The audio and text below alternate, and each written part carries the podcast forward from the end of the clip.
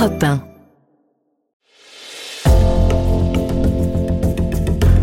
Bienvenue au cœur de l'histoire. Je suis Virginie Giraud. Françoise d'Aubigné, marquise de Maintenon, est la dernière favorite du roi Louis XIV. Elle est aussi la seule maîtresse royale à s'être fait épouser par un souverain, même si elle n'a jamais porté le titre de reine. Son parcours est celle d'une enfant de la noblesse désargentée qui a monté l'échelle sociale grâce à ses qualités intellectuelles. Éducatrice hors pair, elle a élevé les bâtards du roi et fondé la Maison royale de Saint-Louis à Saint-Cyr, une pension pour jeunes filles pauvres de l'aristocratie. Il est difficile de toucher la vérité du doigt parce que Madame de Maintenon était une femme discrète. Elle a organisé elle-même les zones d'ombre de son histoire. C'est son destin incroyable et plein de rebondissements que je vais vous raconter dans un récit en deux parties. Madame de Maintenon, l'ascension d'une femme discrète. Épisode 1 Une jeune femme résiliente.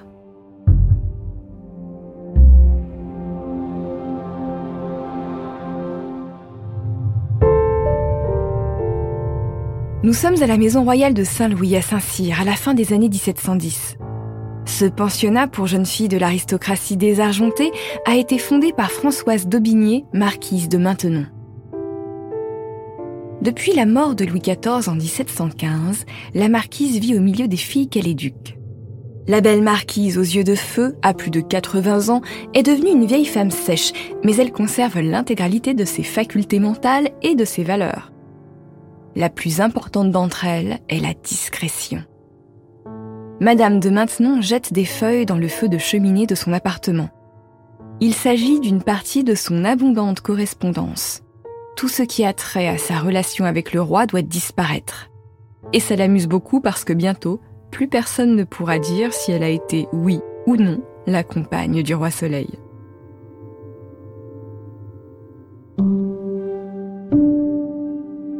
Peu de temps avant la naissance de Françoise, Constant d'Aubigné, son père, est emprisonné à cause de ses dettes. Jeanne de Cardillac, sa mère, le suit en prison alors qu'elle est enceinte parce qu'elle n'a nulle part où aller. Le 27 novembre 1635, Jeanne accouche donc de Françoise dans la conciergerie de la prison. Constant est un ancien protestant. Il a abjuré sa foi par opportunisme même si son père, Agrippa d'Aubigné, était un huguenot convaincu et un proche du roi Henri IV, lui-même protestant avant de monter sur le trône de France. Jeanne de Cardillac, elle, est bien catholique et elle trouve un parrain, monsieur de la Rochefoucauld, et une marraine, madame de Neuillan, tous deux issus de la haute noblesse pour porter sa fille sur les fonds baptismaux. Françoise a 6 ans quand elle part avec ses parents en Martinique. Son père, après être sorti de prison, a obtenu la charge de gouverneur de Marie-Galante dans les Antilles. À cette époque, les Antilles françaises sont encore des terres quasiment vierges où toutes les plantations sont à créer. Incapable de monter une affaire qui marche, Constant d'Aubigné abandonne sa femme et ses trois enfants qui rentrent seuls en France vers 1647. Françoise a 12 ans quand elle arrive à La Rochelle. Elle est obligée de mendier dans la rue pour pouvoir manger. Cette humiliation restera longtemps un traumatisme.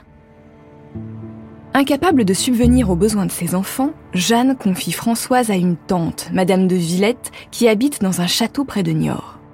Françoise passe quelques années auprès de cette protestante qui l'éduque avec austérité.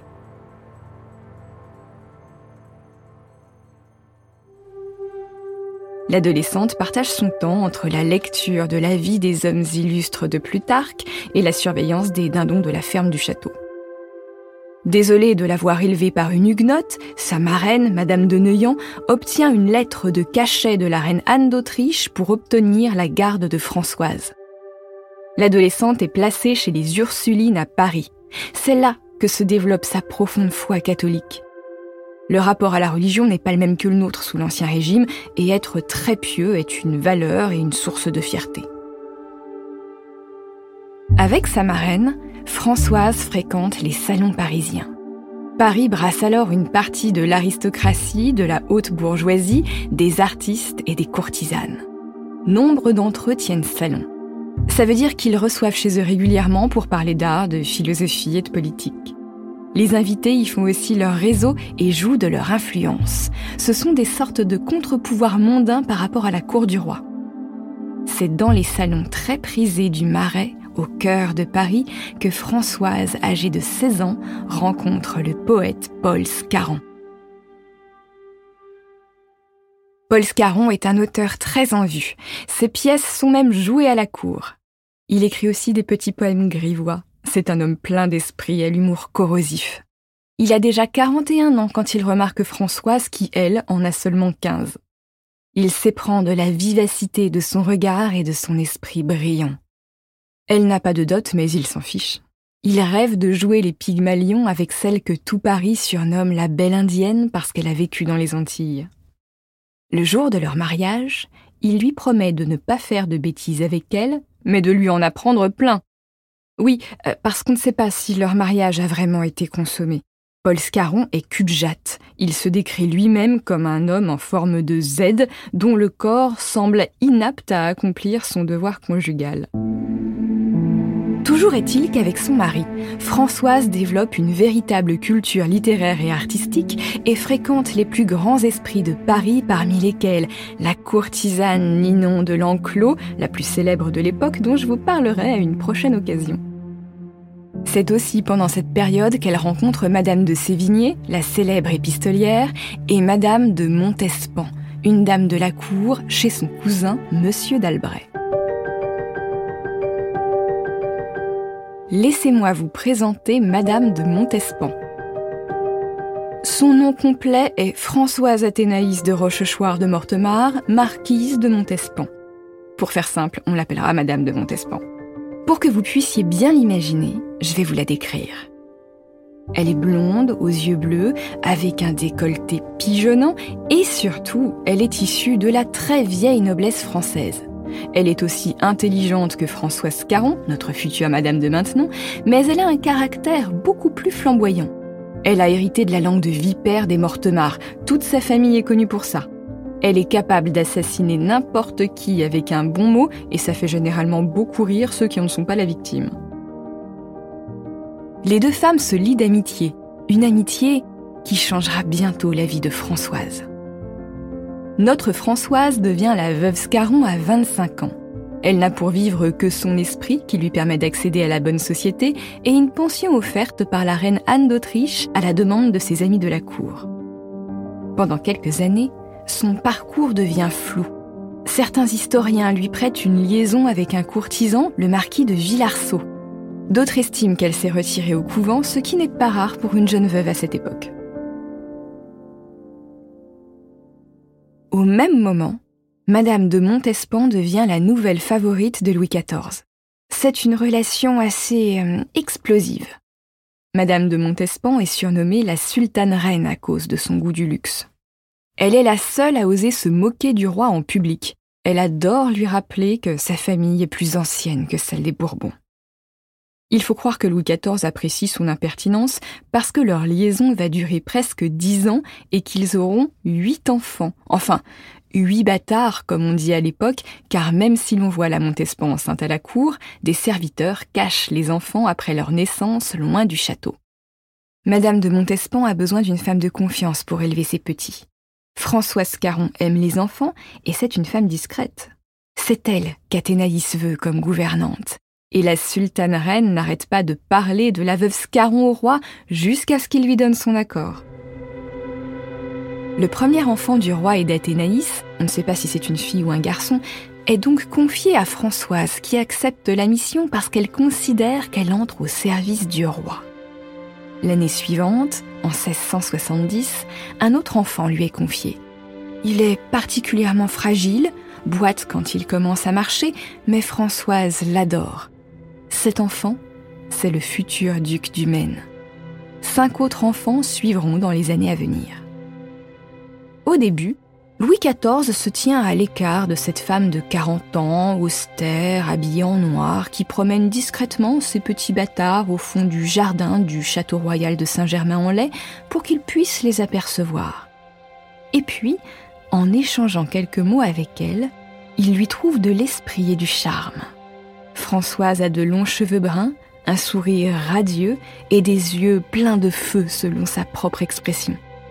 Son assurance tranquille de femme mûre éclipse sans peine les jeunes duchesses qui n'ont pour plaire que la beauté de la jeunesse. Mais là où Louis XIV est vraiment touché par la veuve Scarron, c'est quand il constate sa peine après la mort de l'aîné des bâtards. Elle est plus triste que Madame de Montespan qui est pourtant la mère. Pendant quelques années, la veuve Scarron établit les bâtards royaux dans une maison à la sortie de Paris.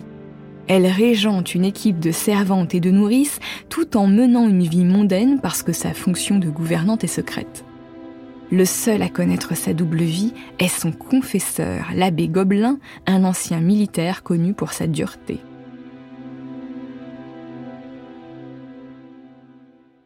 En 1673, les bâtards royaux sont légitimés. Le roi les reconnaît comme ses enfants sans donner officiellement l'identité de leur mère. À ce titre, la veuve Scarron peut venir plus souvent au palais avec les enfants. Sa grande victoire est d'avoir emmené le petit duc du Maine en cure thermale à Barège dans les Pyrénées. Cet enfant si fragile, doux et intelligent peut enfin marcher presque normalement et faire la joie de son père et de sa gouvernante. En décembre 1674, pour remercier la veuve Scarron de ses bons soins et de l'amour qu'elle donne à ses enfants, le roi lui offre cent mille écus. Grâce à cette somme, la veuve s'empresse d'investir dans la pierre en achetant le château de Maintenon situé dans l'actuel département d'Eure-et-Loire, au nord de Chartres. Mais posséder un château ne suffit pas pour avoir un titre. C'est le roi qui fait d'elle la marquise de Maintenon. À la cour, tout le monde a bien compris que la nouvelle Madame de Maintenon est dans les petits papiers du roi. Les mauvaises langues la surnomment Madame de Maintenon. Athénaïs de Montespan commence à voir sa gouvernante d'un très mauvais œil et les disputes entre les deux femmes sont de plus en plus fréquentes. Madame de Montespan est jalouse, d'une part parce que Madame de Maintenon est plus vieille et moins noble qu'elle, mais aussi parce que le roi la désire moins. Les grossesses successives ont abîmé sa beauté. Elle est désormais obèse et se méfie de toutes les femmes qui gravitent autour du roi. Madame de Maintenon n'a pas du tout l'ambition de devenir une favorite. C'est une femme dévote, réellement passionnée par son travail. Se faire une condition à l'horizontale ne l'intéresse pas. Et pourtant, un événement inattendu va la précipiter dans les bras du roi.